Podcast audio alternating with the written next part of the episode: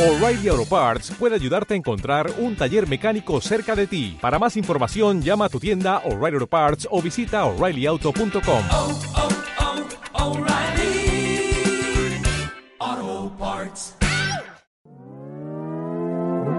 El podcast especializado en tecnología en México.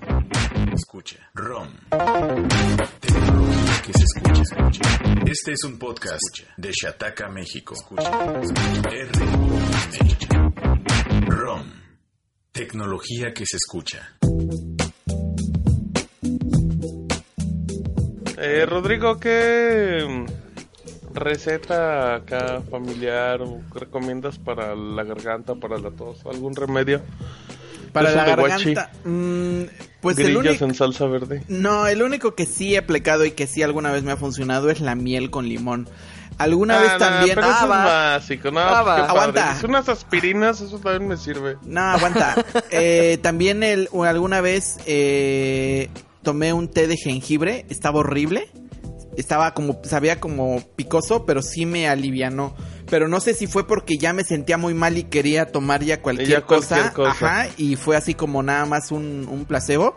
O si de verdad me hizo algo. Ya después busqué Oye. y al parecer sí lo recomendaban. Pero pues El, el- el tomate caliente, ¿qué no alguien lo recomienda?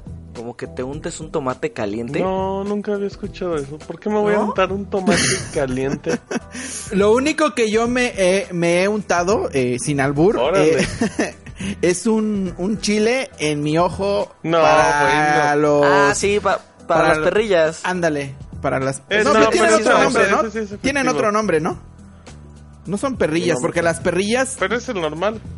No, pero... Sí, es el normal. ¿Sí? A- Así lo conoce Ok. el 99% de la gente en México. ¿No son los, or- ¿No son los orzuelos? ¿Orzuelos? ¿O esos son otros? No, esos son los ácaros. De No, tomate. no. ¿Los Son los piojos. ¿Es que no esos son los fuegos en los labios? No, esas son las aftas de Oye, medicina encon- alternativa. encontré una nota que sí dice que, las, que los tomates pa- asados para la amigdalitis. Y seguro ahí en esa misma búsqueda te sale que te da cáncer y todo, porque es el internet.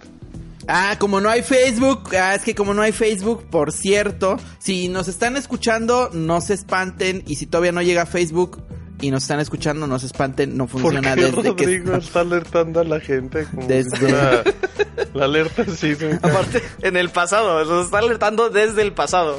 No, pero te pero te imaginas que- te imaginas que la gente que esté escuchando el programa a las 12 de la noche que todavía no funcione Facebook y no sepa por qué? ¿Mm? ¿Te imaginas que ¿Desde alguien lo horas? escuche en diciembre y diga, ¿por qué están hablando de esto? O que alguien lo escuche en diciembre y digan, oh, ese fue el día que comenzó Mm. el apocalipsis Ah, zombie. ya ves. Ajá, a partir de ese programa dejó de funcionar Facebook. Facebook. Chataqueros, bienvenidos a un nuevo podcast de ROM. ¿Cómo están? ¿Qué tal va la semana? No muy bien, les adelanto para Martín y para mí que, eh, pues sí, estamos medio enfermitos de la garganta, la verdad, y queremos que Rodrigo nos consienta. Pero el H coordinador editorial de shataka.com.mx, pues nomás no nos pela. ¿Cómo estás, Rodrigo? Bien, contento de estar una vez con ustedes y triste porque ustedes pues están enfermitos y feliz porque yo estoy sano. Eh, Ah, va, muy bien. feliz de, de estar en un nuevo episodio, gracias a toda la gente que llega en este en este nuevo programa, a la gente que ya nos escucha desde hace tiempo. Recuerden que estamos pues en diversas plataformas. Estamos ya en el episodio número 29 si no me equivoco, ¿verdad? Así es, sí, estoy. Y sí, contento de, de todo lo que vamos a hablar en este episodio. Hombre, te escuchas, pero, o sea, hypeado al máximo, como, como ya no puedes de la emoción. ¿Cómo estás, Martín? Hola Steve, un saludo a toda la gente. Fíjense que estamos enfermitos, como mencionaba Steve, y nos escuchábamos muy tristes antes de empezar. Pero como todos somos profesionales, cuando arrancamos ya nos escuchamos super pros y el que está sano es el que se oye más triste. es verdad, sí. Es que Pero me bien, muy contento. Oigan, este, que Fox y Disney, pues siempre sí, en algo que, en una fusión que venimos, que se viene adelantando de hecho desde hace muchísimo tiempo, pero que queda todavía la aprobación pendiente aquí en México por parte del organismo regulador, que es el IFT. Martínez escribió la historia y ahorita les va a explicar exactamente en qué consiste la alianza y qué creen, les voy adelantando, Fox Sports se queda fuera. A ver, cuéntanos, Martín. Nah, pues ya contaste todo. Pues ya que Ah, entonces vámonos al siguiente tema. El siguiente tema es... Esa, ver, vas. esa risa sí le salió natural a Rodrigo. pues fíjate, Steve, que desde diciembre veníamos reportando en ROM y en ROM también, en Shataka, que em, México podía meter su cucharota para detener la fusión de Disney y Fox. Y fue cierto, eran el último mm, lugar donde tenían que hacer la aprobación para hacer la fusión de manera oficial a nivel mundial. Em, como ya lo comenté Steve, ¿cuál fue el, problema? Eran los canales deportivos, ya lo habíamos mencionado, había un monopolio porque em, Fox obviamente tiene sus canales deportivos que son Fox Sports y Disney tiene ESPN, que mucha gente no sabe que son de ellos, pero bueno. Entonces, eh, Brasil y México eran los que les habían eh, para la fusión en Brasil y México, curiosamente aplicaban también los canales deportivos, pero en todos los demás no. Brasil fue el primero que dijo, no, tienes que vender Disney, eh, Fox tiene que deshacerse de, de, de deportes si quieres que aceptemos la fusión. Y en México fue exactamente igual. El IFT se tardó muchísimo y le dio muchísimas largas. Hasta López Obrador ya había dicho que había conflicto de interés y todo. Oye, López Obrador no va a estar muy contento, ¿no? Con esto. No, pues, pues sí, yo, creo que ni, porque- yo creo que ni ha de estar enterado bien, solamente lo dijo porque ahí alguien Uy, le pasó pero el dato o pregúntenle y algo así. responda. Pero el punto es que. mm, O sea, él lo que decía es que no, no quería que se hiciera la fusión porque justamente si unías ESPN con Fox, eh, iba, podía provocar que mm, el fútbol mexicano, porque hablaba directamente del fútbol, pues se tuviera que pasar por cadenas restringidas y pues ese era un problema. Ahí te va. Ya es oficial, de hecho ya es tan oficial que, aproximadamente el 20 de marzo igual ya hacen la, la fusión de manera internacional entre Fox y Disney. Pero hay algunas algunas condiciones que puso el Instituto Federal de, Telecomunicaciones y son muy curiosas. La primera es y no tiene nada que ver con, no, no tiene nada que ver con deportes. Existe una categoría de contenidos audiovisuales que, que se dice fácticos, que es donde incluye en programas lo que son culturales, documentales o reality Ah, shows. Fácticos. Está muy raro ese nombre, ¿no? Para Yo es, la es la primera vez que yo escucho Sí. esa palabra y que la leo y que la veo. Yo también. Suena muy feo. Fácticos. Pero bueno. O sea, en pocas palabras, eh, canales que hacen programas culturales, documentales y realities. Disney tiene un grupo de canales que es el grupo de A&E, donde está A&E, está History, History 2 y Lifetime. O sea, no lo sé, Rick. Ahí está el, ahí está el, ahí está el no lo sé, Rick. No Hasta lo se sé, ve Rick. muy felizote. Eh, mientras Fox tiene lo que es National Geographic y Nat Geo Wild, o sea, también entran en esa categoría. Si se unen estos, logran el 40% del mercado. Entonces es muchísimo. En pocas palabras, lo que pidió el IFT es que tanto grupo A&E como Fox se mantengan separados, o sea, o sea, trabajen para Disney, pero que ellos trabajen de manera individual. Sí, con sus, con, con sus respectivas Sí. imágenes, Sí, sus tienen, tienen independencia total con su respectivo. O sea, no pueden andarse compartiendo tampoco.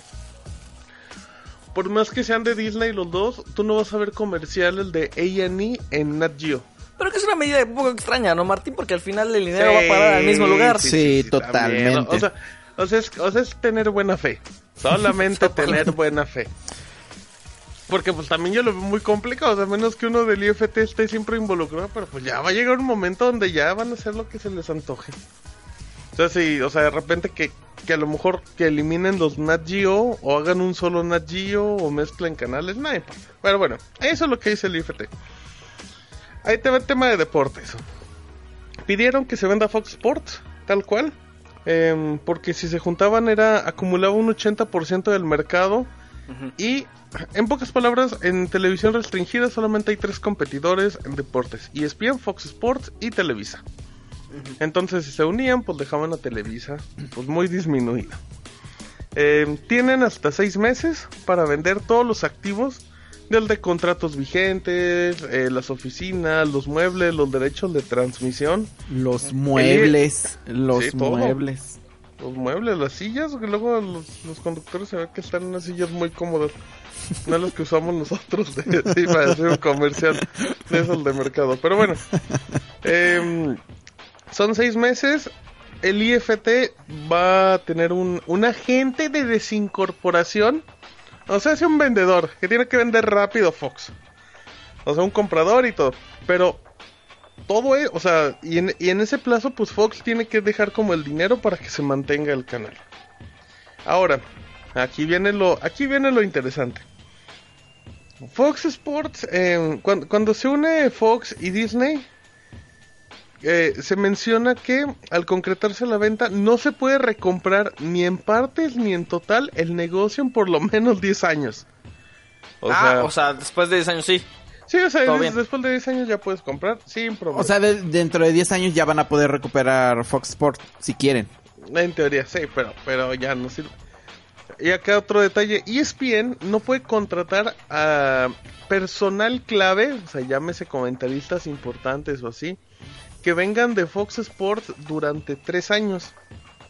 Tampoco pueden incrementar el número de canales deportivos, ni pueden ofrecer contenido que en los últimos tres años hayan sido exclusivos de Fox Sports. Ahí sí le pega. O sea, en pocas palabras, ESPN se queda igual, no puede agregar más. Sí, sí, sí. Sí, sí, sí. Em, y bueno, pues ya, eh, entonces pues habrá que ver qué va a pasar. No, no sabemos quién puede ser el interesado de... ¿A quién, a quién pondrías de, de, de posible para la compra, Pues Martín? que, por ejemplo, yo no creo que... eh, eh, es que, por ejemplo, yo no creo que Televisa pudiera porque pues, justamente entran en lo mismo, ¿no? Sí, te- te- Porque, pues, o sea, tiene que llegar un tercero por O fuera. sea, o sea Ah, bueno, piensas hab- que habría que debería ver- de ser un ah, tercero. Habría que ver también los porcentajes de, de, de cuota de mercado, bueno, de cuota de audiencia más bien. Que quedan, Eh, ajá, de cada uno, ¿no? ¿Qué tal que Televisa tiene 5% de audiencia? Pues a lo mejor, entonces podría ser algo ahí, ¿no? O sea, Sí, pero al final, o sea, al final no lo puede adquirir para que quede 50-50, por decirlo así. Sí, sí, sí.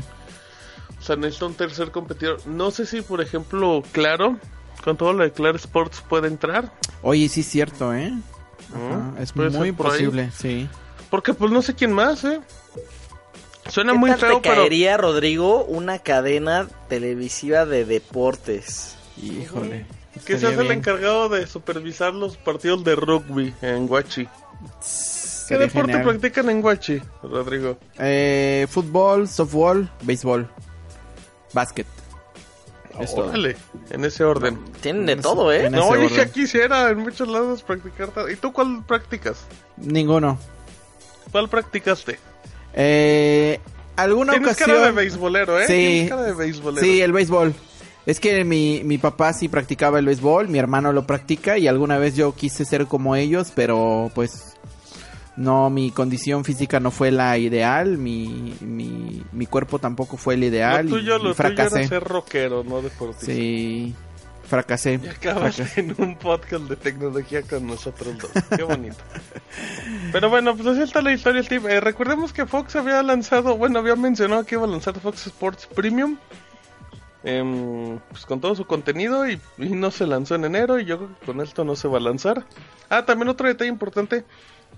El que compre Fox Sports se queda con los derechos del nombre. O sea, le, o sea si, si lo compra claro, le puede llamar Fox Sports. Claro. Tampo- No, claro, Ahora no. sí que Fox. claro. Y ya, pero pues ese fue el chisme. Se tardaron mucho. México ahí andaba en el mitote. Y pues a ver qué pasa con Fox. Ahora, ahora también hay que, bueno, quién sabe, a lo mejor nunca se sepa, ¿verdad? Pero, o sea, no ¿Qué? creo que se- solamente sea, haya sido el IFT que haya eh, pensado en, en que en que iban a ganar demasiada cuota de mercado, ¿no creen que igual pudo eh, haber en intereses realidad- es que políticos de alguna otra en empresa? Brasil y en México. Y Brasil hizo lo mismo, pero lo hizo antes que en México. Ah, entonces a lo mejor han de haber querido seguir su modelo, ¿no? Pues sí, yo creo que se la va. Yo, por ejemplo, yo no sé si en Brasil aplicó también lo de los. ¿Cómo se llamaban los canales estos? Palabra rara. Fácticos, fácticos. Fácticos. Ajá. Fácticos. Yo no sé si aplica. Yo creo que sí. Pero bueno, pues. Pero entonces ya Ah, eso y, y- ya- y en canales fácticos, nada más como dato, los principales son Grupo A&E, National Geographic y Discovery. Que Discovery tiene como un millón de canales. Discovery Entonces, pues, a quién no pertenece? Discovery a quién pertenece? A Discovery a Discovery, a Discovery Network de ayer. Yo pensé que Discovery era de... mm, Yo estaba creído que era ¿De? Sony. No, yo creía que era de Sony, Discovery. No, ¿verdad? de Discovery Communications, si no me equivoco. Ajá. Ah, ya, ok. Pero es una empresa independiente. Ah, ¿no? se llama. Ujú. Híjole, pues quién sabe. Ya, ya me pusiste a pensar. Yo sí creía que Televisa fuera ahí el que, el que iba a comprar O sea, Fox Sports, puede- pero a lo mejor compra algunos derechitos. Digo, yo creo que Televisa no compraría Fox Sports para llamarle Fox Sports. Grupo Salinas no, puede- Grupo ¿no Salinas seccionar el negocio ya?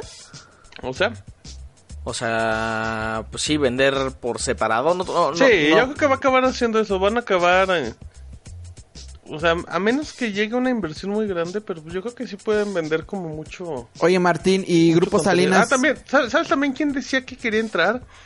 Eso lo le... no, no recuerdo dónde lo leí, obviamente era, era un rumor. Decían que NBC estaba muy interesado en llegar a México comprando Fox. Ajá. Porque ya ves que ya tiene canal en español en Estados Unidos y todo eso, o sea, y ya tiene como un mercadito ahí mexicano.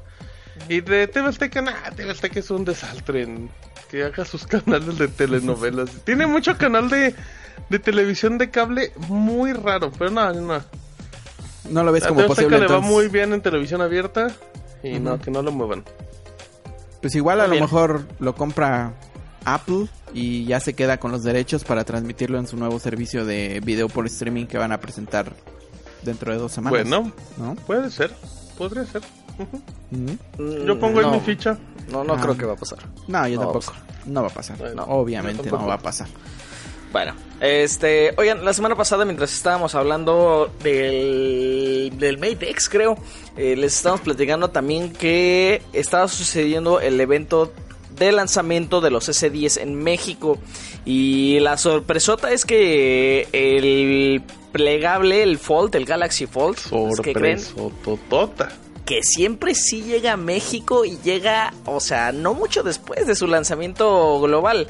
¿Nos cuentas, Rodrigo? Sí, la sorpresa, la verdad es que fue de la, de la noche del evento, que, que era un poco, pues, de que ya sabíamos que iban a anunciar los S10, ya sabíamos que iban a decir los precios, que muchos ya los, ya, ya, o sea, ya sabíamos más o menos por dónde iban a rondar, lo de los regalos. Pero sí, la sorpresa con la que terminaron fue esa, de que anunciaron eh, la llegada del Galaxy Fold a, a México, el primer teléfono plegable de Samsung. Llega, llegará de forma oficial a nuestro país un mes después aproximadamente de que se lance en el mercado eh, internacional, en Estados Unidos principalmente. La verdad es que es una noticia que no me la esperaba. O sea, yo no creía que México fuera un mercado objetivo para este dispositivo, la verdad. ¿Recuerdas que mencionábamos que el simple hecho de que, eh, de que apuntaba por el 5G Ujú. eliminaba la posibilidad de que llegara a México? No, pero es que fíjate que en el Galaxy Fold sí va a haber varias versiones. Va a haber una versión normal, por decirlo así, eh, va a haber una versión específica para el 5G. Y obviamente la que va a llegar a México va a ser la versión eh, 4G. nor- Ajá, 4G. la versión ajá, que tenga eh, conexión 4G. Ahora, pues la gran pregunta y que nos vamos a responder hasta mayo es a qué precio no, no, lo, no lo van a vender, que ya más o menos habíamos dado las apuestas, ¿no? Eh, Pues Podemos intentarle no, porque ya se me ha de haber olvidado. A mí también ya se me olvidó lo que dije. Ya digo unos 46.999 pesos. ¿Cuánto, Yo- ¿Cuánto cuesta? eh, 1980 dólares antes de impuestos. Sí, 46.999 pesos. Yo había dicho creo que 45.99. y en la 45. compra te regalan un, un Galaxy A7. uno de Te, te regalan un Galaxy S10, ¿no? Plus. Ajá, de ley. No, no, no, no, no. ¿Y tú, Steve, qué precio le pones? Eh, ¿Qué dijeron? ¿46 y 45? Ujú. Ajá. 45 500. Mm, Sí, más o menos Ni que fuera atínale al precio tampoco. Ni que fuera atinarle al precio. Pero sí, eh, la verdad es que es una... mm, No sé si es buena noticia, mala noticia, no sé. es buena noticia, obviamente, porque no lo esperábamos. Es buena noticia porque no lo esperábamos, pero... No ¿Por sé. qué puede ser mala noticia esto, Rodrigo? Pues porque Rodrigo no tiene fe en los plegables. Yo Bueno, la verdad es que sí. no, yo sigo con mi con mis dudas de los plegables. Yo sigo pensando que los plegables podrían ser solamente un- una moda pasajera que la- a la que Sí. todos se quieren todos se quieren sumar Pero- que al final de cuentas quien opte por un dispositivo plegable se va a llevar una pésima experiencia y Ah, esa pésima o sea, tú lo dices experiencia por el usuario que se pueda ver defraudado. Exactamente. Y que al Ah, final no, maten, es terminen, terminen por matar este factor forma y que terminen al final en el, en el olvido. Yo sigo con, con ese, con ese, ese pensamiento, pero igual el, el tema del precio la verdad es que va a ser bastante prohibitivo aquí en México. O sea, ya los smartphones ya de gama alta o de gama super alta, como quieran decirles, que ya superan los 30 mil pesos, ya, ya son bastante prohibitivos para gran parte del mercado. Y un smartphone que ya supere este rango de, de precios de los 40 mil o de los 45 mil pesos, pues está ya, o muy sea, ya es padre. una locura. Está muy, muy padre que hace el año pasado hiciste el de 30 mil pesos y que este año podamos tener uno que se acerca a los 50. O sea que ya nada le falta 10 para llegar al doble de los Sí, 30, o sea, que era el pero, escándalo. pero sí agresivo a más no poder. Sí, es bastante, bastante extraño y no sé. No sé a ver qué, qué va a pasar y esperemos que pues Huawei igual se anote, ¿no? Digo, yo todavía sigo ahí con la duda de que podría haber un retraso, que podrían al final no terminando de lanzar incluso en este año. Pero igual Huawei está haciendo bastante eh, bastante el, el esfuerzo porque la gente de México conozca el dispositivo y eso también da un poco de esperanza. le- también les va a meter presión. Sí, va, el, el lanzamiento Sí. aquí en aquí en México del Sí. Galaxy, del Galaxy Fold. Mm, nah, Sí, totalmente. nah, no pasó nada. ¿Crees que no? No, no creo que pase nada. Y es que también de- decíamos Aparte lo del se va a 5G. retrasar un año, dijo Rodrigo. pues, ¿Para qué nos preocupamos? Sí, yo sigo pensando en eso, que se puede retrasar un año el, el Mate, el Mate X. Ah, va. Muy bien. Yo ¿Tú creo que crees, eso tú no va a que pasar. en Deberíamos Telcel apostar, va, Rodrigo. ¿Tú crees que en Telcel va a estar el Galaxy Fold para que Sí, lo totalmente. tus manos ah, no. de- de- libremente? no, no. No, el teléfono yo creo que solamente lo va... Y a mi parecer, solamente lo van a vender en planes de renta y va a ser exclusivo de algún operador. Así es mi, mi, mi apuesta. Que ¿De cuál puede- operador? De Telcel, Telcel. obviamente. Sí, yo apuesto con Telcel. Apuesto con que va a ser exclusivo de, de Telcel. Si no me equivoco, el teléfono más caro actualmente que tiene Telcel es el Galaxy, Galaxy S10. Note. No, el Galaxy S10 Plus, ¿no? ¿En cuánto El está? último, el trein- trein- 35, ¿no? Pero por ahí está la última versión de un Galaxy Note, ¿no? Ahorita te digo el precio. Ahorita mismo te lo digo en vivo para que la gente se quede sin dudas. Sí, pero Muy bien. pues a ver qué, a ver qué tal, a ver qué tal le va. La verdad es que, es, pues como decía, es una sorpresa, gran sorpresa y pues a ver, esperemos con qué nos sorprende Aquí, Samsung. aquí- aquí nos vamos a quedar haciendo chistes en lo que Martín consigue el precio, supongo, ¿verdad? Ajá, sí. no, no, no, nos- pueden seguir platicando por los próximos 10 segundos de la vida. Ok. Este, bueno, uno, dos, tres, Ese es tip que poco amigable eres, ¿eh? cuatro. Es un poco, eso te está presionando para que consigas. Fíjate, el- un el Galaxy. Note 9... No, sí tienes razón, tiene precio de casi 32 mil pesos. Entonces, Muy bien. 3 Te mil pesos de diferencia. Lo escuchaban aquí en ROM. Sí, pues oficialmente el Galaxy Fold va a ser el teléfono más caro, el smartphone. O si no me equivoco, el teléfono más caro de la historia que ha llegado a México. más caro.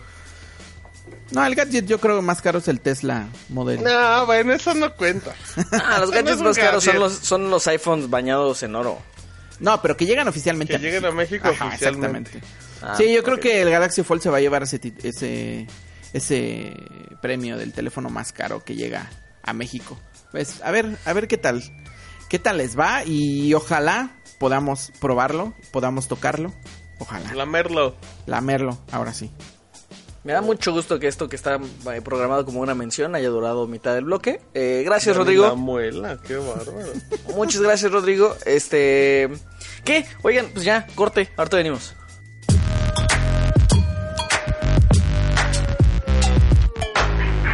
ROM. Tecnología en México. Tutun, tutun, tutun, tutun, tutun, tutun, tutun, tutun. Rom. Rom. Muy bien. Te sale igualito. Se va. Shataka, México. México. México. México. Shataka México. México. En Facebook México. México. Twitter México. México. Flipboard México. México. Y YouTube. Y YouTube. También en Instagram. Como Shataka Mex. También en Instagram. En Facebook México. Twitter en México. Flipboard. Twitter y YouTube. Shataka.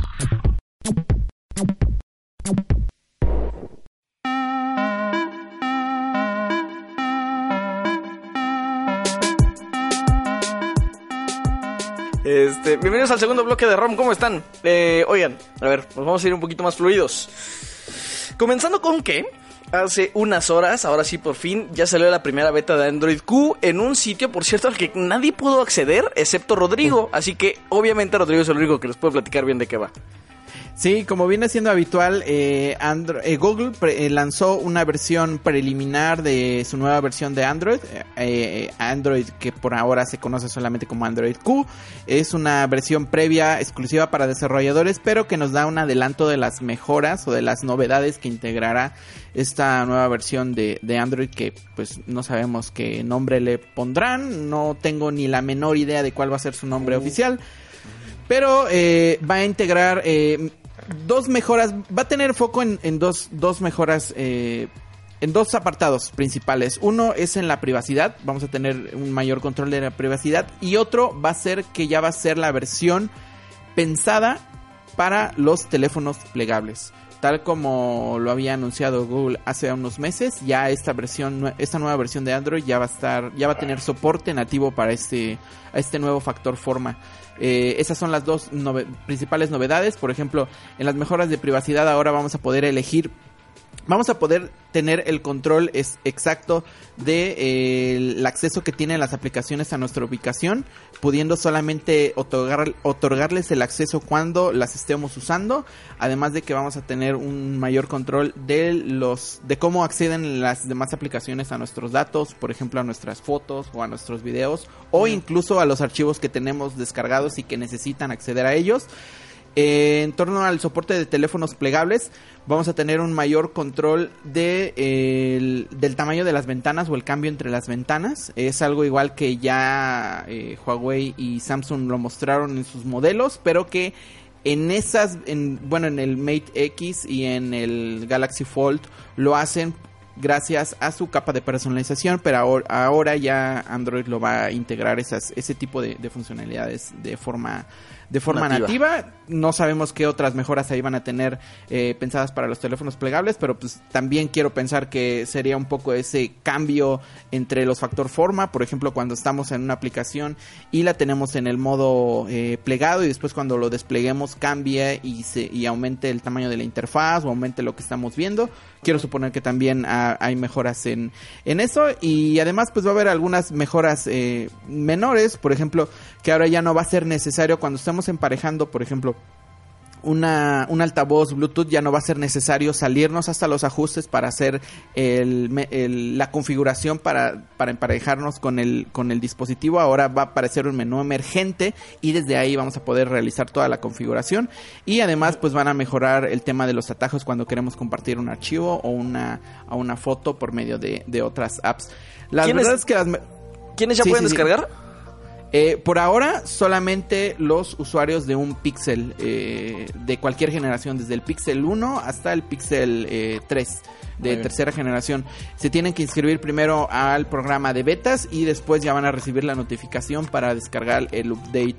Esta es una versión, la verdad es que bastante preliminar y incluso pues Google recomienda que se instale, pero se instale bajo el bajo el propio riesgo porque hay un montón un montón todavía de errores y igual es un poco para que los desarrolladores pues prueben la compatibilidad de sus apps, empiecen a probar las nuevas funcionalidades, igual incluso para que los fabricantes lo, empiecen a probar, por ejemplo, el tema del soporte para dispositivos plegables con sus dispositivos que están creando, con sus prototipos y y pues así, de momento no se sabe cuándo va a llegar el, eh, la versión oficial para todo el mundo.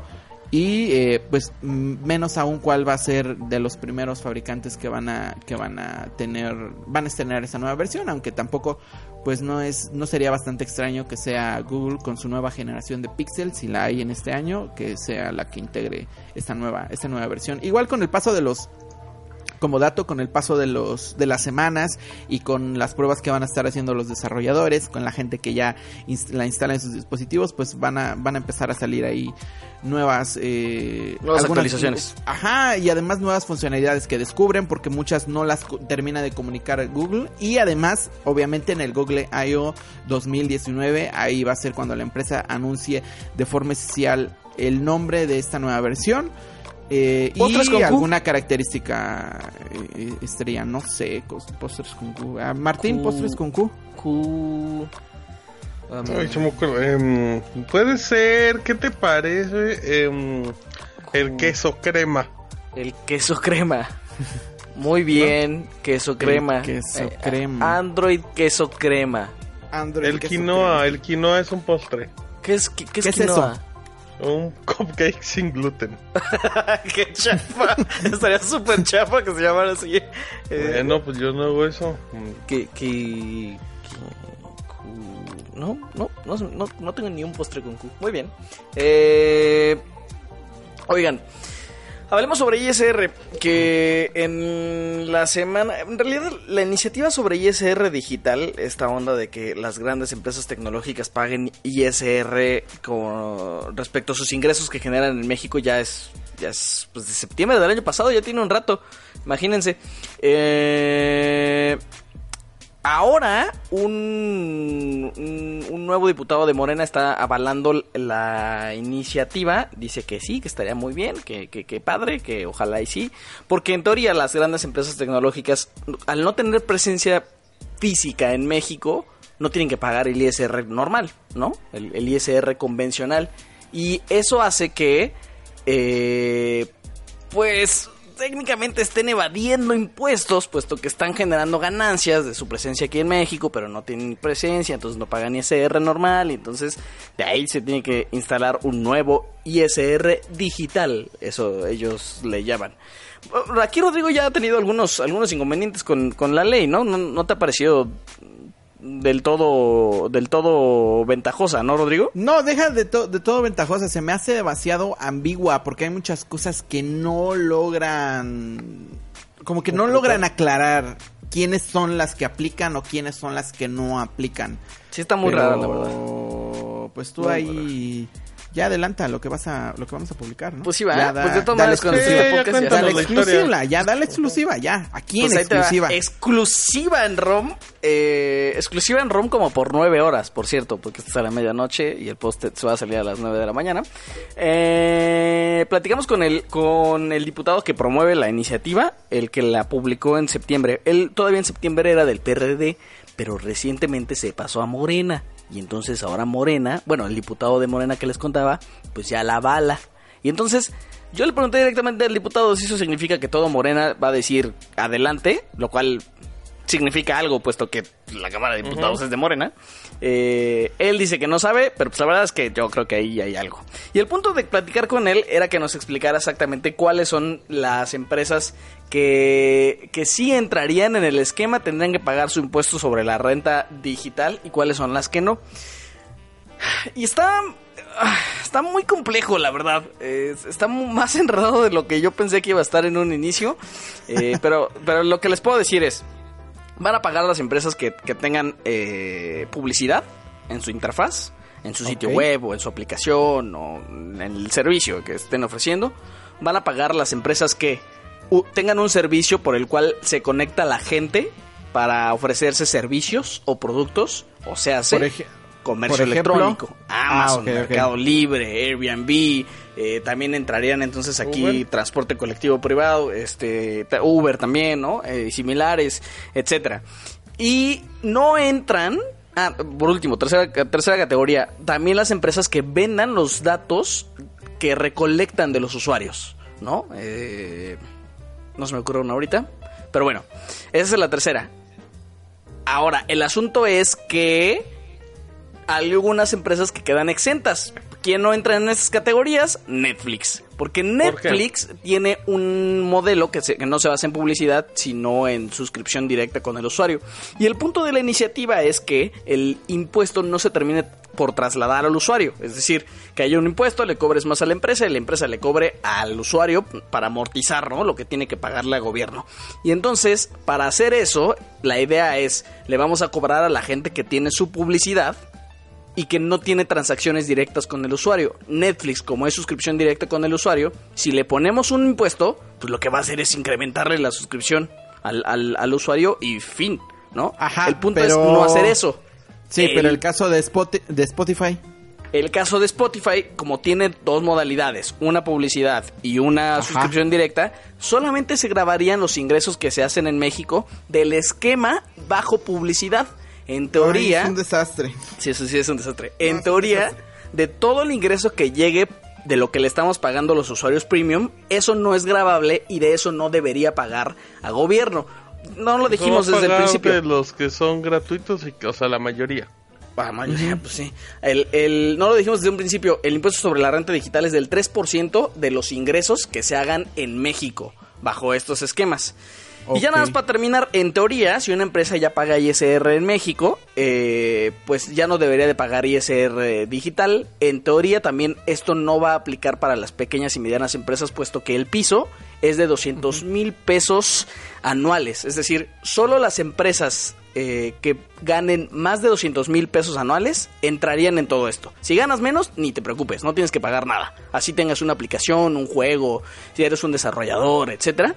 Si ganas menos de los 200 mil, no te tienes por qué preocupar. Que en teoría lo que dice el diputado es que no Pero han son- encontrado oye, una empresa 200 mexicana que gane más de eso. ¿Qué? Son 200 millones, ¿no? 200 millones, ¿qué dije yo? 200 mil. Ay, sí, a mí, a mí 200 igual se me hizo Ay. Son 200 millones. Sí. Ay, qué, qué espanto. No, sí, 200 millones. 200 millones anuales. Ahora, eh, lo que yo me di cuenta hablando con el diputado es que hay algunas cosas que no coinciden con la iniciativa. Por ejemplo, este piso en la iniciativa es de, es de 100 millones. Eh, él dice que no, que ya va a ser de, de 200. El diputado evitó un poco hablar sobre el asunto de, de, de estas plataformas que conectan a los usuarios. Entonces, eso la verdad, no estoy tan seguro de que lo quieran meter en la propuesta final, porque lo que dice es que todo esto está en discusión. Y él espera que para noviembre se apruebe. Y pues ya. Bueno, falta mucho tiempo, ¿eh? Yo creo que se pueden hacer muchos cambios, pero... Es que creo que sí va a ser un desastre. Por ejemplo, igual en YouTube, YouTube igual tiene su versión gratuita, que es la que ocupa yo creo que el 90% de la gente, y tiene su versión Sí. de pago que ocupa el 10% de la gente. Y ahora también, por ejemplo, está Facebook, que Facebook igual sobrevive de publicidad. Está, por ejemplo, Instagram, que también tiene publicidad. Está también Twitter, que también tiene publicidad. Sí, y yo, yo le decía, fíjate, yo le decía al diputado, oye, Facebook, por ejemplo. Facebook tiene Facebook Watch, que es una plataforma de contenidos. Me dice, no, esa no aplica. Tiene Messenger. No, no aplica porque las, mensaje- las aplicaciones de mensajería instantánea no están dentro de esto. Mm, O sea, entonces solamente se le va a grabar lo que reciba de la publicidad que muestra. Ok, ok. Pero ¿y no muestra publicidad Facebook Messenger? No, Facebook Messenger No estoy No. seguro, pero Yo estoy seguro el punto no. del el punto lo que dice es que ninguna aplicación de mensajería instantánea entra porque esas forman parte, o sea, el asunto con las con las apps de mensajería instantánea es que están hechas, están puestas ahí para que sean como un apoyo secundario del negocio que es como principal. Y entonces ninguna Pero- entra. Tampoco entran WhatsApp. las aplicaciones, tampoco WhatsApp, tampoco entran las aplicaciones estas de AT&T, de Telcel, para que sepas tu, tu ¿cómo se llama? Tus, tus, tus gastos, tu saldo. Tu saldo, Esas no aplican. eh, Porque no es publicidad. Porque, porque son no es publicidad, porque son informativas y porque en teoría eso lo puedes hacer yendo a un CAC, a un, no, ¿cómo se llaman? A un Centro de atención centro de atención al cliente, sí lo dije bien. Este, o sea, poniéndote directamente en contacto con la empresa, harías esencialmente la misma, la misma transacción de datos. Entonces, Y por de ahí- ahí ya y- no aplica. Y por ejemplo, los los juegos que son eh, de smartphones que son gratuitos, no, que son gratuitos y que tienen publicidad, también tendrían que pagarlo. Bueno, si facturan más de 200 millones de pesos en México, ¿no? Exactamente, sí, tal cual, justo como Híjole, le creo que es creo que es un no sé. Creo que va a ser un desastre. Creo que va a ser un desastre. Sí, es Creo muy que va a ser un desastre. Y es que hay, como te digo, o sea, hay- se tiene que definir bien de quién o bajo qué condiciones se tiene, se va a tener que pagar ese, ese impuesto digital, ese ISR digital, porque si no, como decía, o sea, al final algún error en la redacción, como llega a veces a suceder, puede incluir a servicios o puede estar incluyendo a, a- a otros a otros servicios y puede convertirse en un desastre. A, no a mí me ha parecido en especial la redacción de la iniciativa bastante compleja. O sea, no estoy tan... eh, ¿Compleja o mal redactada? Híjole, es que para, para ya decir mal redactada creo que tendría que ayudarnos así un legislador o un abogado. Pero yo que leo normalmente, sí leo dictámenes del Senado y de diputados, este me ha parecido un enredo. O sea, porque se inventan muchos términos que no existen. Como Mm, sí, interfaces sí. multifacéticas. ¿Qué es una interfaz multifacética? Y así se inventa otros 20. O sea... Sí, es que es el, es que es el problema de, de, de, de este tipo de, de leyes, a veces igual, eh, de este tipo de iniciativas que quieren incluir al mundo digital o servicios digitales, que al final de cuentas eh, incluyen términos que no son correctos o los entienden de otra forma o se llegan a entender de otra forma. O sea, lo que decía, las ambigüedades que pueda tener la, que puedan tener la ley y que pueden incluir servicios que no deberían de, de, de estar pagando este impuesto o que no incluirían a servicios que sí deberían estar pagando este impuesto. No sé. A, No sé, a mí me parece so- sobre todo eh, interesante el asunto de las plataformas, ellos le llaman de intermediación, eh, que ponen en contacto a la gente, o sea, llámese Amazon, Mercado Libre, eh, este, Linio, etcétera, ¿no? Eh, porque en teoría la idea es que no pagues más porque no tienes transacción directa con, con- con la empresa, ¿no? Por eso Netflix está fuera de todo esto. Por eso solamente en teoría van a cobrar publicidad. Pero, por ejemplo, ¿qué van a hacer con Amazon? Que tiene la modalidad de la gente se puede vender entre ellos, pero también tiene la modalidad de Amazon Prime, donde pagas a- directamente a Amazon. Exactamente. Ese es, ese es un rollo. No, no sé, es, está complicado. Ya, es todo. Y Uber también entra en el mismo. Bueno, Yo- muy bien. Ya nos clavamos. ¿Alguien más tiene algo que decir? Martín lo noto muy callado. Sí. No, pues que es un desastre, o sea, es un desastre el tema de, de legislar las plataformas digitales porque como, como pasó en su momento con este intento de, de regularizar los videojuegos en México y las clasificaciones, pues, o sea, cuestiones físicas son muy sencillas, pero todas las plataformas extras digitales que tienen diferentes formas de generar ganancias, ay, es un caos y... Ujú. Yo lo veo muy complicado, pero como dice Rodrigo, hay mucho tiempo en teoría de aquí a noviembre. Sí. Y quiero imaginar que pues está muy bien asesorado o tienen la asesoría o va a encontrar la asesoría correcta para pues llegar a un punto medio. Ahora, lo Igual, que sí es eh, cierto... Vas, Rodrigo, vas. No, lo que iba a decir es de que esto ha estado sucediendo en muchas partes del mundo, principalmente en, en, la, en la Unión Europea y creo que igual es algo que ha de estar diciendo un grupo de diputados. La verdad que no sé si solamente es él y- o si son varios diputados o si es un partido completo que está que está discutiendo este tema y que están diciendo de que por qué en la Unión Europea sí se le está cobrando un impuesto, está cobrándose un impuesto digital, en varios países del, del mundo se está cobrando este impuesto y por qué en México, eh, en México no, yo me quedo con, con lo último que pusiste en el post, eh, lo, lo que decía Salinas de que es claro que simplemente el sistema de impuestos en México ha quedado rebasado por la economía digital. Pues al final llegamos a esto mismo, ¿no? Que igual yo lo decía en el programa pasado de que como las plataformas digitales pues están de alguna otra manera cambiando, cambiando todo el panorama en, en México en, en todos los aspectos. Ahorita pues también en este, en el tema de la economía están re- revolucionando, revolucionando y pues no sé mm, qué es lo que, qué es lo que se tenga, qué, cuál va a ser el futuro. O sea tampoco no puedo decir que ahorita mismo no puedo decir que el, que esta que este impuesto que se va este impuesto digital es correcto o es incorrecto pues porque hay muchas cosas que todavía no se saben pero a como pinta ahorita yo lo veo como un desastre porque no está bien definido y es el problema que cuando se saca una ley y no está exactamente definida o no está aclarados todos los puntos pues puede ser eh, puede perjudicar más que beneficiar ¿Cómo ves? ¿Crees que sí la pasen? ¿Crees que sí? El, el punto, por cierto, de que se esperen hasta noviembre es que ahí es cuando se apruebe la ley de ingresos del próximo año. Donde la idea de que se apruebe en noviembre es que empiece a funcionar para 2019. Digo, para 2020. Ya no sé en qué año vivo. Pues, pues quién sabe, quién sabe. Mm, tengo entendido que no es la primera vez que ha surgido algo así. Eh, no, la- la- la- hace años surgió una, una ley que, que era del- de, lo de eh, ley del derecho de autor. Eh, igual ha sido, igual por las ambigüedades que tenía la ley, al final no logró pasar más para allá. Pero bueno, ahorita si dices que viene de Morena y que Morena está... Es tiene que eso yo creo que sí la- le van a pasar nada más por eso. Porque son Ahí un montón de en- morena. Si se convencen, ya. tiene mayoría en la cámara. Híjole, no sé. Bueno. No sé, yo creo que ya cuando cuando lo mencione Andrés Manuel en uno de sus mencione este tema en uno de En una de sus mañaneras. Ajá, en una de sus mañaneras, pues ya, eso. ya nos deberíamos de empezar a preocupar un poquito más. Muy bien, este... Sí, ah, ya no sé qué pensar de que sigamos usando el término mañaneras. ¿Tú qué piensas, Martín? Sobre este trascendental tema.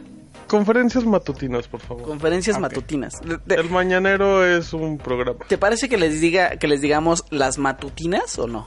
No, conferencia matutina. Ok, para que esté más largo. Señor presidente. ¿De a qué horas a qué horas empieza el horario matutino? No, preguntes esas cosas. De- como de las 6 a las 12, ¿no? Ajá, ajá. De las ajá, 6 a 11, sí. 59. Pero antes de las 6, ¿qué es entonces? Madrugada. ¿Sí? ¿Horario de madrugada? No, eso no existe. Eso no existe. Bueno, pues entonces no pregunten cosas que ¿A poco no el- saben su respuesta. Oye, Quería ¿cuál es el diurno? Pues en la sé, noche, ¿no? No sé, no sé. Estamos debrayando muy feo. Eso sí me preocupa un poquito. Tenemos noticias de Xiaomi en México. Martín se sabe la historia. A ver, cuéntanos. El diurno es el día que tiene relación con alguna parte cuando hay luz. Ahí está el dato. O sea, todo el día. ¿eh? Sí. O sea, o sea, Pues, no, todo el día que hay luz. Hay luz. Me imagino o sea, que se refiere de al 6 sol. a 7, de 6 a, de 6 de la mañana a 8 de la noche, más o menos. ¿no? Bueno, fíjate que Xiaomi sigue estrenando tiendas en línea. Ya tenía en Mercado Libre, ya tenía en Amazon México, hace poco llegó a Claro Shop. Y hoy llegó también, bueno, no llegó, en, el- en la semana llegó a línea.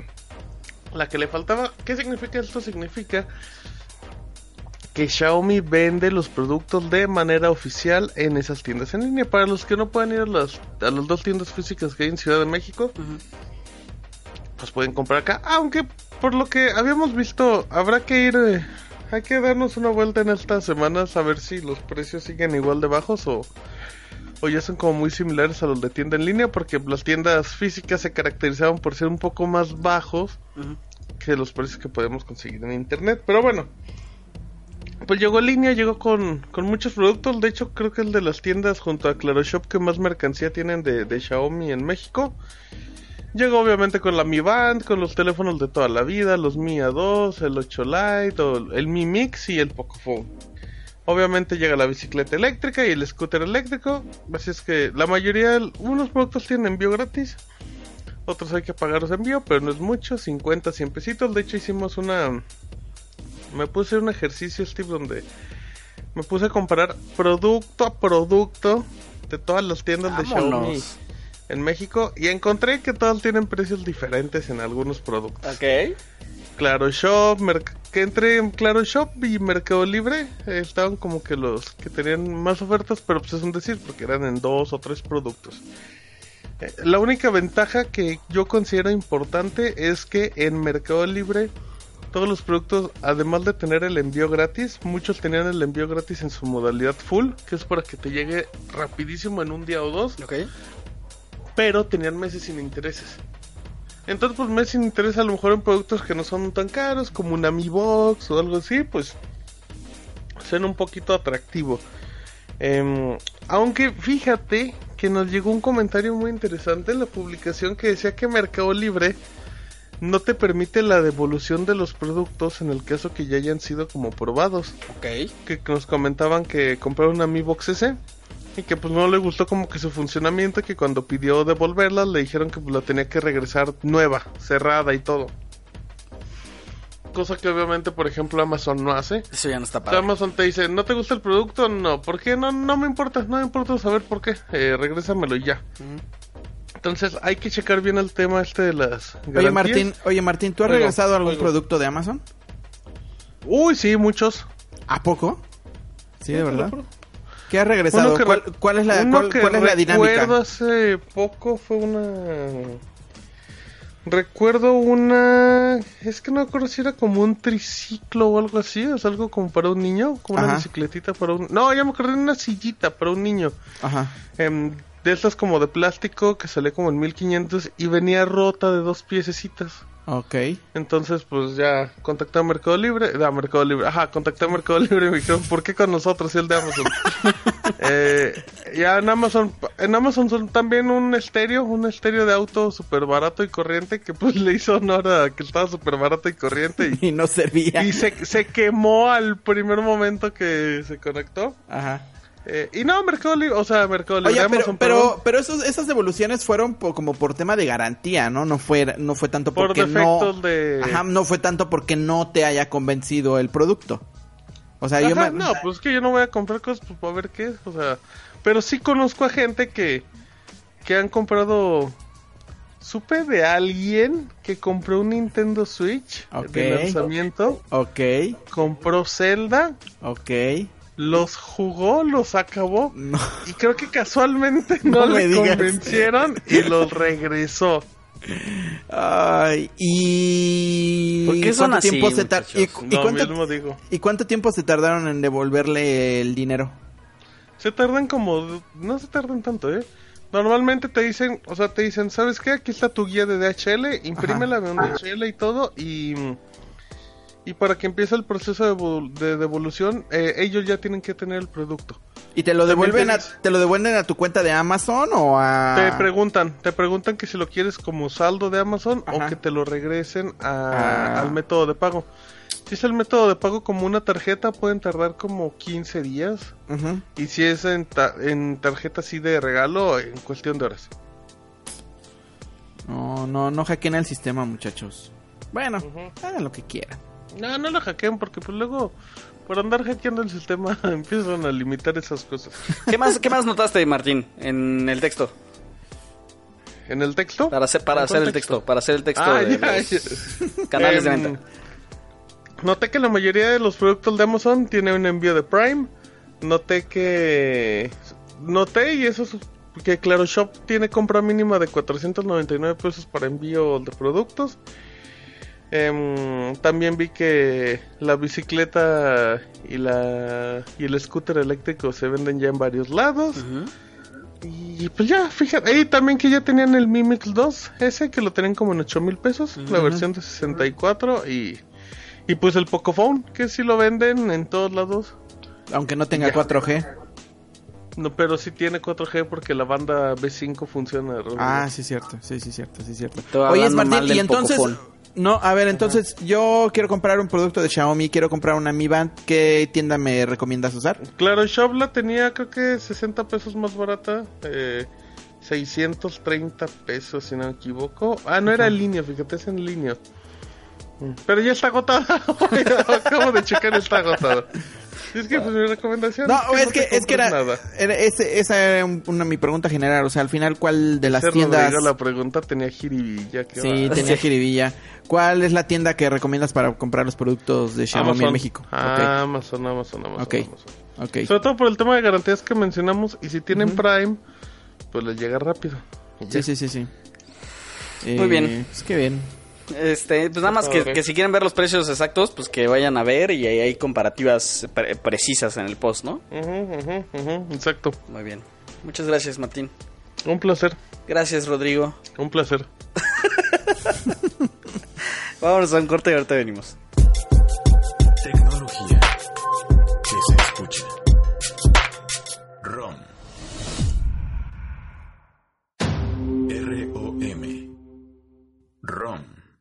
Chataqueros, bienvenidos de vuelta. Ya casi nos vamos. Eh, No. Episodio Ah. número 29. ¿Sí lo dijiste bien? ¿Sí lo dijiste bien, verdad, Rodrigo? Desde el principio. Sí, Y yo dudando de ti a estas alturas del programa. ¿Por qué? Qué bárbaro. Una hora después te pones a dudar si dije bien que era el episodio número 29. Oigan, este... ¿Qué, qué tal les vendría Sí. ¿Qué tal les vendría un, un, un Ujú. Tesla? No, no, muy mal. ¿No? Muy mal. Sí, yo, ¿Tú tendrías un Tesla, Steve? La verdad es que me daría un La poco verdad. de miedo. eh, Exacto, se acabó. eh, sí. Sí, si la luz de mi casa va a aguantar para cargarlo. Sí, que no explote el, el, Ajá. ¿El transformador? El Switch. Transformador. ¿No? No, eso a mí no me preocupa, ¿sí? Pues ya te vas a la carretera de Querétaro a cargar siempre. Imagínate, Ah, aquí, en va. Guachi, na- aquí en Guachi nadie paga luz. Imagínate, saldría Es casi que más padre. Estaría muy padre. Me gusta que, que, que lo denuncias cada episodio que puedes. Sí, ya que venga la Lo CFE. denuncia aunque él lo apoya. Para- sí, No, no, no, no, no, no, no, no lo apoyo. Yo sí, desgraciadamente. Rodrigo va a yo la comisión y, da dinero y dice, ¿qué? ¿Y esto para qué sirve? No sé. Haga lo que quiera con ese dinero. No, yo sí, aquí sí pago luz. Bueno, ¿cuánto pagarían por un Tesla? Híjole. Yo pagaría unos 300 mil pesos por uno. unos 300 mil pesos. Aquí Es en lo el que yo pagaría, yo pagaría eso y es mucho para mí. Oye, venderías el bochito para pagarte un Tesla. No, no, no, el de sería el de los fines de semana. Oye, ¿tú cuánto pagarías, Rodrigo? Híjole, no sé. No Y sé. eso se compromete. Da una No, no me- cifra, no me quiero- favor, no me quiero- Rodrigo. no me quiero Y comprometer. Que vaya Tesla y ay, Dios mío. No me quiero comprometer. Oh, No me que la... Bueno, Tesla llega oficialmente con el Model 3 a México eh, en un post que puso en llamas a Rodrigo en cuanto recibió la información por la que no nos eh, dejó, por la que no nos caso. peló en las primeras horas del... ¿Qué día fue eso? Del, del martes, creo fue. ¿Del lunes? No, del domingo. Algo así. Algo así. El lunes, el martes, ajá. Y el punto es que Rodrigo se hizo el post aquí es- estructurado, todo bonito, con los modelos y los precios. Y pues ya, dinos, a ver de qué va. Sí, el Tesla Model 3 llega de forma oficial a México. eh, ya se había lanzado en algunos otros países y ya se habían abierto las, las reservas en el país, en, en nuestro país, pero todavía no teníamos ese clásico configurador a donde podíamos elegir qué versión queríamos, el color, el interior, los rines y pues ya, ahorita ya se, ya se puede hacer la compra en línea y pues obviamente hay varios, varios precios. El modelo inicial el modelo más básico, el estándar, el prometido que, que había dicho Elon, Elon Musk de 35 mil dólares va a llegar a México. Bueno, ya llegó a México y vale 835 mil Ándale. pesos. Con IVA incluido, ¿eh? Y es Ah, un. Ah, bueno. es un coche, es un, co- es un coche eléctrico con una autonomía de 354 kilómetros. Eso está interesante. Eh, una Impresionante. eh, velocidad máxima de 209 eh, kilómetros por hora.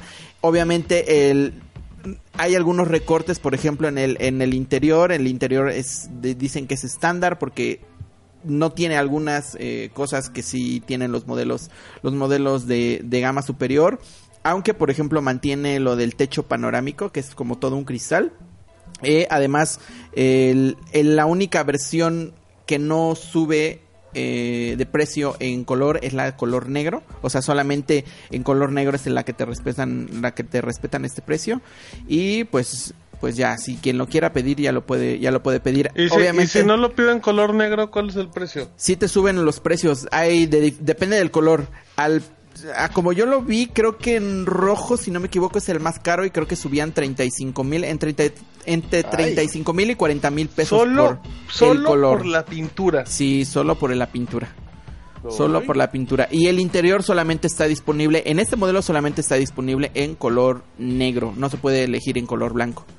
Y ya, Oye, por ejemplo, ya de aquí ya, bueno, ya, ¿no? hay, ya hay otras, ya hay otras eh, versiones que suben eh, temas de autonomía, suben también en temas de velocidad máxima y suben también en tienen un interior más premium con algunos acabados eh, de, mejor de mejor calidad ya los precios pueden subir hasta los 1.358.000 pesos por el modelo que tiene 499 kilómetros de autonomía y una velocidad máxima de 261 kilómetros por hora. Obviamente es un interior ya de lujo y eh, igual en este caso eh, solamente el color negro está incluido en el costo. Igual si lo queremos en otro color, pues subirá el precio.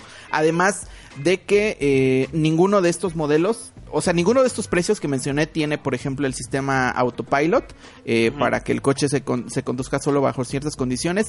Este sistema tiene un costo adicional de 65 mil pesos. Además de que también podemos integrar un sistema eh, de conducción autónoma total que eh, sube su precio hasta los 108 mil pesos, pero para tenerlo igual tenemos que tener el autopilot, así que pues el precio sube, sube, sube demasiado. Y pues ya. el- Oye, ¿nos van a prestar o no? Pues no sé, no sé, ahorita Tesla está en una situación bastante complicada en algunos países. eh, eh, se había dicho que muchas de las tiendas físicas las iba a cerrar para poder vender este modelo económico, que quizá para mucha gente o para nosotros igual incluso puede sonar, por ejemplo, el modelo estándar de 800, ¿qué? 800, 835 mil pesos puede sonar a un precio elevado, pero lo estaba discutiendo con Steve, por ejemplo, hay otros coches con precios obviamente más bajos, pero con una autonomía mucho menor. No es Ah. comparable. Así que el- el- la relación autonomía, precio, prestaciones, eh, calidad y potencia, creo que el Tesla Model 3, el más económico, sí es un- una buena opción para quien esté O buscando sea, digamos un coche. que como un coche para eléctrico. los que buscan un auto de ese tipo, el Tesla es la inversión. Sí, es una de las inversiones, eh, de las mejores inversiones, o sea, como decía, en tema de que cuánto me ofrece de autonomía, cuánto me ofrece de potencia, cuánto me ofrece de tecnología y cuánto me ofrece, o, o el, o el precio. Obviamente, eh, cabe aclarar que tenemos ahí en, en el, en el sitio un post en el que detallamos todos los incentivos económicos que, que, que se reciben con al optar por un, por un coche por un coche eléctrico. Eh, por ejemplo, quedan libres del programa No Circula, del clásico programa No Circula de Ciudad de México. Eh, no pagan el, el ISAN, que al parecer es un impuesto, y en muchos estados, no tengo la lista confirmada de qué estados, pero en muchos estados no se paga, ten- no pagan tenencia estos estos coches. Obviamente no son unos- incentivos quizá tan jugosos como en como en otros países, a donde pues ya la mayoría, por ejemplo, se habla de que Noruega la mayoría ya de coches so- están siendo eléctricos porque los incentivos para, para adquirir estos coches pues son demasiado altos. Igual incluso alguien en los comentarios decía ahí que, que por ejemplo, quizás si redu- redujeran el IVA que se paga por estos coches, pues ya los haría aún más atractivos. Porque el IVA, por ejemplo, del modelo estándar, si no me equivoco, son 100 mil pesos más o menos de IVA que se tienen que pagar. Y, y pues veremos, veremos a ver cómo, cómo le va. Creo que, creo que México aún está demasiado Verde. Mm, joven. Ajá, demasiado verde en tema de, de coches eléctricos, de, de movilidad, de, de este tipo de movilidad. Pero pues no sé, con estas apuestas esperemos que, que vayan, que vayan creciendo. Yo no sé si me compraría, no he pensado en comprarme un coche, pero no sé si pensaría comprarme un coche eléctrico. ¿Qué hago? O sea, no pensaba en, no pensaba en comprar un coche, pero si algún día lo pensaría, pensaría en comprarse un coche de esos. No sé, no sé, no sé, no sé. Ya, de- ¿cómo, cómo, cómo cuando está a punto de hacer una declaración se detiene? Empieza a frenarse. Sí, sí, sí, sí. Qué. Dice- Eres caro contigo, Rodrigo. Guachi, ¿te imaginas un Tesla en Guachi? Oye, sí, qué cosa. ¿Cuál es el coche más moderno que has, ¿Qué has visto, visto en Guachi? Guachi? Híjole, no sé. Eh... Sí, he Una visto. Una, una vez vi un Porsche. hacer creo. comentarios horribles. No.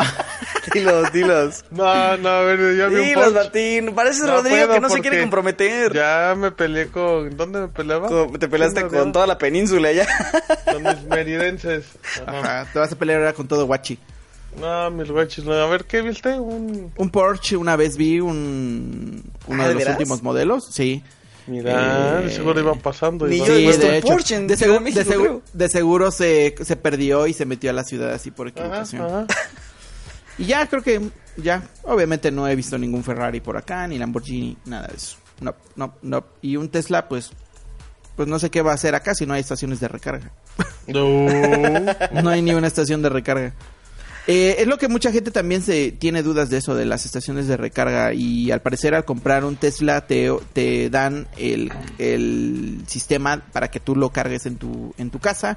Y además en muchas partes de México ya están estos cargadores eléctricos. Sí. Que ojo, no son los Supercharge. Los Supercharge son estos cargadores específicos de Tesla que, como su nombre lo indica, cargan el coche en un menor lapso de tiempo. De eso solamente hay algunos repartidos en ciertos puntos de México, pero no en todo, en todo México. Lo que sí hay más son los cargadores tradicionales que car- son de carga un poco más lenta, pero que de todas formas pues te sacan ahí de un de un, de un apuro. Y obviamente pues cuando vas a hacer algún trayecto en el Tesla pues ahí pones tu, la dirección a donde vas y más o menos te dice te da las indicaciones de eh, cuál, cuál es la ruta que tienes que tomar y dónde están los puntos de recarga para que pases a recargar. Y así. Bueno, creo bien. que ha de ser una experiencia muy bonita tener un Tesla. Ojalá y algún día Pues ojalá algún día, ¿no? Este, pues que se rife. Ah, no, pues tú eres el jefe, rífate tú. que se rife Elon Musk y que nos regale a todos un Tesla Ah, que la... Gracias, Rodrigo. Este, oigan, el Netflix, el Netflix de Movistar, ¿qué tal? El Netflix de Movistar suena muy feo, ¿eh? ¿Suena Porque mejor el literal Netflix de es el Apple? Netflix de Movistar, sí. Pues ya, ya, si, te, si quieres les cuento. Dale, dale. TV, si me das permiso. Gracias. Fíjate que... Mo- órale, alguien ya se pegó en la mesa. Fue Rodrigo. Fíjate que Movistar ya llegó a México con su servicio Movistar Play. Bueno, llegó es un decir, ¿no, Rodrigo? Porque todavía no llega, pero ya llegó. Ah, Así como todavía Rodrigo no- comprando autos. todavía no se anuncia pero ya llegó Pero ya, pero ya hasta lo usamos así. Mm, ya hasta lo usaste ya obviamente se, que se ya llama llegó Movistar Play. Es parte del servicio este de Movistar TV, pero no son lo mismo. Movistar Play es un servicio de streaming directamente de Movistar. Y empezamos con el primer punto es exclusivo para usuarios de plan de renta de Movistar. O sea, más segmentado el mercado imposible. Tienen que ofrece? ser super joyas exclusivas, ¿o qué? te ofrece, em, ahí te va, rápidamente. Si tú tienes un plan activo de Movistar, te dan el servicio en su plan básico gratuito. El plan básico aparentemente vale como 50 pesos. Pero desde que te registras Movistar te dice, es gratis si eres usuario de plan y estás al corriente. Ok. ¿Qué incluye? Incluye todas las series exclusivas de, Mo- de Movistar. Porque, mo- porque obviamente la, la gente igual no sabe. Pero este servicio ya tiene tiempo en España. Ya tiene tiempo en América Latina. Y hasta el momento de la publicación que lo hicimos la semana pasada, había 20 series originales. Todas son en español. No sé si todas son españolas, pero... Pero bueno, es contenido totalmente de habla hispana. Entre esas en- destaco Virtual Hero con el Rubius, que es una serie animada del tipo que no conocías, el tipo que es el único que no conocía al que Rubius. resulta que resulta ser tu compañero Ajá, ironía de la vida, pero bueno. Em, planes, eh, ese es el plan light, que te digo que tiene un costo de 49 pesos al mes. Además está muy curioso porque también tienen dos canales de televisión, digámoslo de una manera, o sea que puedes ver en, en la aplicación. ¿Y qué pasan? Pasan las series de, de Movistar, las series exclusivas que son esos 20 que mencionamos y otras que no están disponibles para ver bajo demanda. Ahora, hay otro plan, este es el plan, este es el mejor plan en la historia de la televisión en México, Steve. Se llama Plan TV Internacional. Ok. Incluye, bueno, tiene un costo de 169 pesos al mes. Y fíjate la cantidad de canales que te va a dar. Igual tengo que ser de renta. Sí, todo esto es si tienes plan en Movistar. Si, si usted no tiene plan en Movistar y quiere, ya perdió todo. Ok. Pero. Fíjate, incluye los tres canales de Fox Sports. Ok. Incluye el canal de Fox, el normal, Fox Channel, FX, Fox Live. Tiene National Geographic con Nat Geo Wild, eh, Nat Geo Kids. Tiene Discovery con Discovery Kids, con Investigation, TCL, Discovery Turbo, Animal Planet. Tiene tres canales de TV Azteca, de cine, de música y creo que de telenovelas. Tiene MTV, Comedy Central, Paramount, Nick y Nick Jr. Ok. Todos esos canales por 169 pesos al mes. Creo que es una de las ofertas de televisión más atractivas que hay actualmente en México. Me siento como, como con un promotor. Sí, Sí, sí, no, espérate. es que contrátenlo, contrátenlo Contra- contrata ya. Y es que el banner, el banner menciona, fíjate, el banner menciona. Contrata el paquete internacional para tener canales como Fox, ESPN, Disney y más. O sea, aparentemente también van a tener ESPN. O sea, si tienen ESPN y Fox, como lo mencionamos al inicio, tienen prácticamente todos los deportes que se pueden ver de en paga. El IFT lo confirma.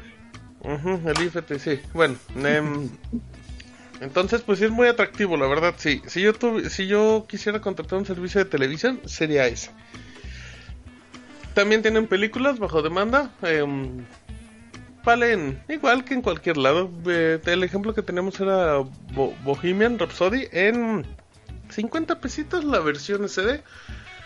Obviamente tienen versiones HD donde, sube el precio. Y también tienen, bueno, eso no lo tienen en películas, pero lo tienen en su stream. Tienen versiones SD, HD y LD, Steve. Eh, LD, Low Definition. Exactamente, como a 2.40, o sea, no sé. Diría el Divo de Juárez, pero. O sea, ¿qué es como, necesidad? como para el internet que tengo en Guachi, ¿no?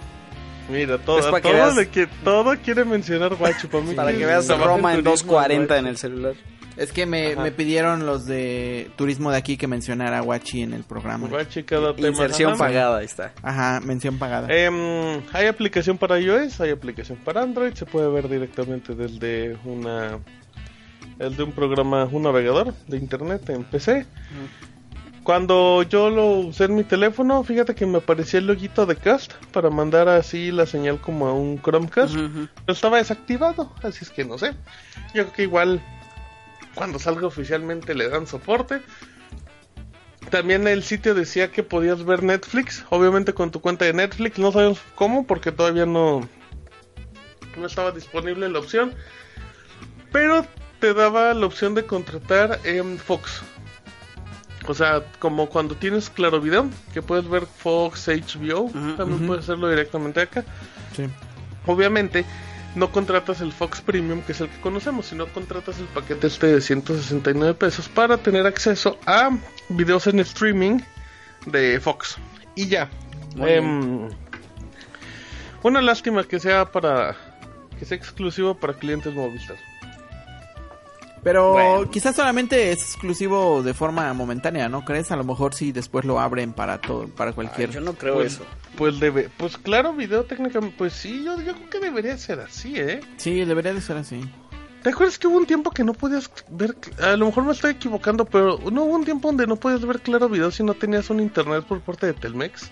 Sí, incluso hubo un tiempo ¿Te en que no podías, incluso en que hubo un tiempo, no sé si recuerdas, en que no podías ver HBO Go si no estabas contra, si no tenías contrato con ciertos proveedores.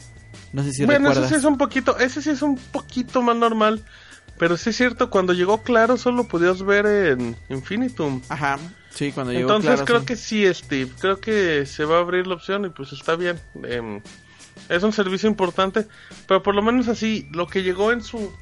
Pues no es ni su lanzamiento, porque pues, nos adelantamos como decimos un par de semanas. Sí, sí.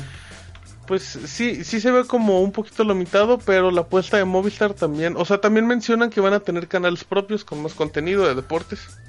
Además, ojo, eh, se rumora ahí por, por ahí que va a haber inversión de parte de Movistar para crear contenido original dirigido especialmente para Latinoamérica. Debería, sí, no, Eh, debería. Así debería. que pues ahí ya un nuevo jugador se está sumando a lo que estábamos viendo ya con Netflix, yo creo que sí, lo que estamos yo creo viendo que sí con es Amazon un, Prime. un competidor pesado, ¿eh? Sí.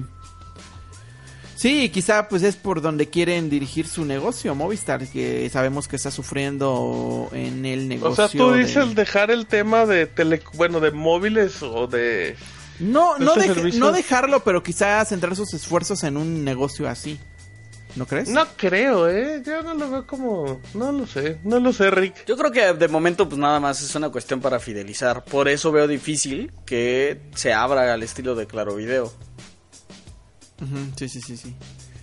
Pues, Ya. pues quién sabe, pero la cuestión es de que sí va, va, la apuesta es, o sea, la apuesta al menos de los canales que mencionas sí es bastante, bastante fuerte, pero igual la clave va a estar en que, eh, de- además de que quiénes van a ser los que van a poder contratar, si solamente queda limitado o si solamente queda para el nicho de mercado que es los usuarios que tienen un plan de renta, también eh, de dónde se va a poder disfrutar. O sea, si no tienen, por ejemplo, aplicaciones para Smart TV o aplicaciones para, por ejemplo, los Amazon Fire Stick o eh, para Android TV o si eh, abren o no la compatibilidad con Chromecast, igual puede ser clave para, para ver qué tanto puede de éxito de éxito puede tener. Y pues no sé, no sé, creo que es ahí bastante igual digo eh, se quieren adelantar un poco para lo que va, lo que ya mencionaba del servicio de, de video de Apple, que va a ser algo similar a esto, porque se rumora que, que además de sus contenidos originales que va a tener, igual va a agregar contenidos de otros, de otros servicios. Por ejemplo, eh, se rumora que va a agregar contenidos de algunas otras cadenas y de algunos otros servicios de, de Ese sí me da curiosidad, ¿eh? Ese sí me da curiosidad. Este, ¿cuándo tenemos el lanzamiento oficial por parte de, de Apple? El 26. ¿Cuándo, ¿cuándo Ah, es el lanzamiento oficial de Movistar? El 26, No, si no me equivoco, ¿no? Ahorita te digo, mue- 21. Ah, el 21. Ok. 21 de marzo, que sería el jueves de la próxima semana. Ahora, la pregunta es, o sea, ¿ustedes se pasarían a Movistar por esto? Si ustedes quisieran, o sea, siquiera contratar un, un paquete de televisión, ¿se Se pasarían me a hace Movistar? muy, muy pobre la, la oferta de Movistar. O sea, para, para que yo tener el servicio de telefonía, sí. Ujú. Ok, bueno, muy bien. Dice Rodrigo. Gracias a ambos, este, aprendimos hoy que hay Porsche en Huachi, eh, que Rodrigo quiere un Tesla.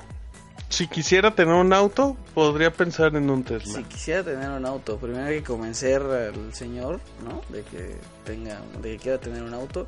Que Martín nunca va a vender su bochito. Bocho por un No, Tesla. sí se lo vendo. Si alguien de los clientes me lo quiere comprar, que me contacte. Que el Fold es el gadget más caro que va a estar en México. Sí, Sí. que Huawei va a retrasar el teléfono un año. Que Lo sigue confirmando. Que, que la nueva versión de Android se va a llamar ¿qué? Android, ¿qué decías, Martín? Eh, Queso ah, crema. en- Ah. No, el, el, el- ¿qué era? El, otra cosa vegana o no, creo que era. Quinoa. Andro- El quinoa, ajá. que la nueva versión se llama Android Quinoa. Y, y que. ¿Y qué más? Y que Google y que Google va a pagar un impuesto en adicional en en después de noviembre y se va a querer ir de México porque le van a querer cobrar mucho. Muy bien. Ah, no, y, y que y que en Watch hacen cuatro diferentes deportes. Ah, Ajá, muy bien. sí, es cierto. una mezcla de fake news con cosas reales. Y todo acabó siendo Watch. Qué preciso estuvo este podcast. Muy bien. Gracias, Martín. Gracias, Rodrigo. Martín, redes. Arroba Martín Pixel Steve. Escúchanos en iTunes, en, en Spotify, en iBox. Déjenos sus comentarios en iBox. Los estamos leyendo y agradecemos. Sobre todo cuando no son insultos o doble sentido. Lo cual para nada le pasa a Martín. No. No. Este- No, ya te, ya te están embarrando a ti también, ¿eh? Oye, yo soy muy fan de los comentarios que te ponen luego, la verdad. Ah, Súper fan. Qué bueno. Bueno, muy bien. Rodrigo, redes. Arroba Rodrigo-525. Gracias por escucharnos y si nos pueden dejar sus valoraciones, igual es importante. Valoraciones tanto en iBox, o sea, likes y eh, en valoraciones en iTunes, igual. Ahí estamos igual pendientes de los comentarios que nos están dejando. También los comentarios que nos dejan en nuestras redes sociales eh, y en las redes sociales también de Shataka México. Eh, Oye, Steve, Dime. antes de que despidas, porque ahorita que estaba hablando Rodrigo, teníamos un comentario, ¿te acuerdas que fue antes de que empezábamos el programa? ¿Cuál- cuál? Que decían que, nos decía Carlos Mal que, mm, bueno, que además de que teníamos un buen programa y que éramos lo máximo en la vida, El primo. decía que, le, que si podemos un primo. día platicar sobre los smartwatch Ah, que hay en el mercado y que cuáles aguantan correr de 22 a 30 kilómetros o un maratón. ok. Hicimos cuentas brevemente y, y llegando a los resultados de ganadores de del maratón de la Ciudad de México, que hacían aproximadamente dos horas, era el récord o algo así. Ah. Llegamos a la conclusión que pues la gran mayoría de smartwatches, Rodrigo, Ajá. pues obviamente los que cuenten con GPS y todo eso, Ah. Sí, la- pues deben de aguantar eso porque pues es un ritmo de unas dos o tres horas, ¿no? Sí, sí. in- sí, incluso los No smartwatches que tienen problema. más problemas, pues ag- aguantan las 24 horas de autonomía. No, no las 24, estoy siendo muy generoso. Los que tienen problemas, eh, pues aguantan las 18 horas de autonomía, ¿no? Entonces, a menos que seas un maratonista muy, muy malo. ¿no? Ok. O bueno. sea, o sea, que te aguante, que te... Pero nadie, nadie puede hacer un A lo mejor maratón que en camines 30 horas. mucho y hagas más tiempo de lo normal, es lo que quería decir. Lo dije muy mal, ¿verdad? Muy Sí, feo. Muy bien. lo dijiste es muy Este, feo. Ya la oye, gente ya José Alfredo, ahorita que dijiste lo del comentario, José Alfredo Sánchez ya quiere que nos subamos a la hora 30. Pues ya casi para allá vamos, ¿no? Pues por allá vamos ya siempre. Sí, entonces que se puede comprar un smartwatch de Apple. Yo tengo una Amazfit de Xiaomi Ajá. y ese le dura la batería como un mes, así es que también no de esos. Son muy baratos. El Amazfit, sí. yo estuve probando el, el Amazfit. No es cierto, le, le dura como, como una semana, ¿no, no Martín? No, no, no, no, no, no, no. Bueno, es que depende. Yo tengo el Amazfit VIP, el que es cuadradito, Ah. no los circulares, que eso sí le dura como una semana. Yo tengo, ajá, como una semana. Yo estoy con el GT de Huawei y dura dos semanas. Entonces también está. sin ningún problema. Y Rodrigo tiene el de Mickey Mouse, ¿no? Sí, yo tengo es- el de Mickey Mouse. exactamente. Ese le dura toda la vida. Eh, Oigan, Se nota el poder adquisitivo en el reloj. Y gracias a todos los comentarios, por cierto, que dijeron como qué padre que vas por la vida preguntándole a Huawei que si puedes lamer el dispositivo. Gracias a todos ellos. Es una persona comprometida. Exactamente, sí. El, el troleo estuvo muy bonito, ¿eh? ¿eh? Yo le iba a decir una última cosa, Rodrigo, ya se me olvidó. De seguro me ibas a ofender. No, ya me acordé, ya me acordé. Yo solamente quiero decir que es 13, 13 de marzo, el momento en el que estamos grabando esto. Y todavía no hay tienda de Xiaomi en Eje Central. Así que Rodrigo me va a deber algo al término de Ni este en año. Mérida, Ay, ¿eh? Ni en Mérida. todavía falta un montón, todavía falta un montón. Vas a ver que sí va a haber tienda en Eje Central. Y yo creo que vamos pensando en esa apuesta. Plaza. de- yo creo que vamos pensando en esa apuesta de que el Maydex, yo creo que sí sale este año y va a salir julio o antes. No sé. No lo sé, Rick. Parece Bueno. falso. Bueno, bueno, ya nos vamos. Este, gracias Rodrigo, gracias Martín. Yo soy Steve arroba no sé de nudos. Que tengan una excelente semana, chataqueros. Gracias por escucharnos. Y pues nada, hasta el próximo jueves. Bye. Escuchaste el podcast ROM, el podcast especializado en tecnología en México. ROM. Dale más potencia a tu primavera con The Home Depot. Obtén una potencia similar a la de la gasolina para podar, recortar y soplar con el sistema OnePlus de 18 voltios de Ryobi desde solo 89 dólares. Potencia para podar un tercio de un acre con una carga. Potencia para recortar el césped que dura hasta dos horas. Y fuerza de soplado de 110 millas por hora.